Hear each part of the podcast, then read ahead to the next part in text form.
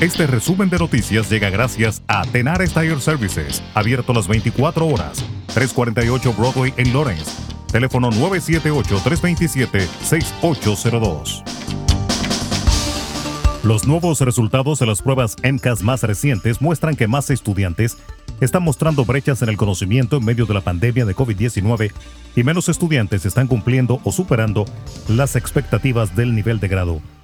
El Departamento de Educación Primaria y Secundaria de Massachusetts publicó el martes los resultados de la prueba ENCAS en todo el estado del examen de primavera de 2021.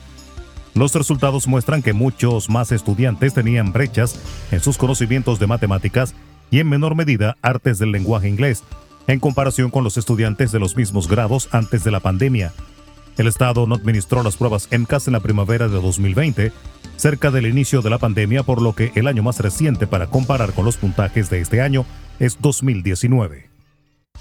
El secretario general de la ONU, Antonio Guterres, abrió este martes la Asamblea General de la organización, haciendo sonar la señal de alarma ante un mundo que nunca ha estado tan amenazado ni tan dividido. El mundo debe despertar, estamos al borde de un abismo moviéndonos en la dirección equivocada, dijo Guterres a los líderes internacionales reunidos en Nueva York. De su lado, el presidente de Estados Unidos, Joe Biden, dijo que su país está abriendo una nueva era de diplomacia tras poner fin a un periodo de guerra imparable con la retirada de Afganistán.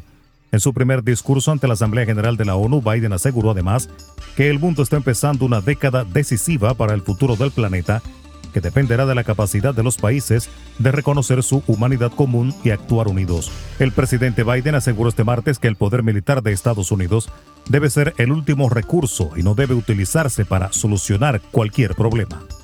El canciller mexicano Marcelo Ebrard abordó la crisis de las decenas de miles de migrantes haitianos varados en la frontera en una llamada con el secretario de Estado de Estados Unidos Anthony Blinken.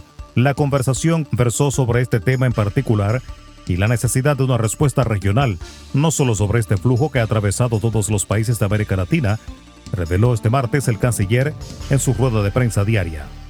Mientras tanto, tras la disolución de varias caravanas, los migrantes haitianos buscan rutas alternativas para viajar desde Chiapas a la frontera entre Estados Unidos y México, donde miles arribaron masivamente estos días en medio de una creciente crisis migratoria. Cientos de migrantes varados en Tapachula, municipio fronterizo con Guatemala, cruzan la Sierra Madre de Chiapas desesperados, en su mayoría por la falta de respuesta del gobierno mexicano respecto a sus trámites migratorios y solicitudes de refugio. En República Dominicana, debido al cierre de algunos centros educativos por casos de COVID-19 y la circulación en el país de la variante Delta, el Colegio Médico Dominicano solicitó al Gabinete de Salud vacunar contra el virus a los niños entre 5 y 11 años. El presidente del gremio, Waldo Ariel Suero, indicó que mantener el control en las aulas será una tarea difícil por la naturaleza de los niños, por lo cual consideró que la única manera de mantener la pandemia bajo control es la vacunación de estos menores. Suero señaló que esta propuesta la realizan con responsabilidad y debidamente documentado en la experiencia internacional de algunos países como Chile y China. Y el gobierno de la República Dominicana proporcionó a las autoridades policiales de Nueva York una captura de pantalla de una publicación de Instagram de Enrique Figueroa, acusado de realizar amenazas terroristas contra el presidente dominicano Luis Abinader, según reporta el New York Times. El periódico indica que las amenazas comenzaron en agosto contra el presidente dominicano, de acuerdo con la denuncia penal presentada el lunes. Figueroa fue arrestado el domingo por la noche después de usar Instagram para publicar una fotografía de la caravana de Abinader en Nueva York y otra imagen del mismo marcando un teléfono con una leyenda que advertía que si la llamada no era atendida, Abinader no saldría de Estados Unidos. Resumen de noticias. La verdad en acción. Jorge Auden. Conduzca seguro confiando el cuidado de sus ruedas a Tenares Tire Services, abierto las 24 horas, los 7 días de la semana.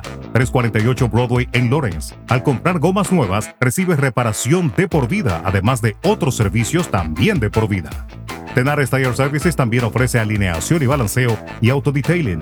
Las mejores gomas nuevas y usadas en Tenares Tire Services, con el trato afable de Brian de Peña y su equipo.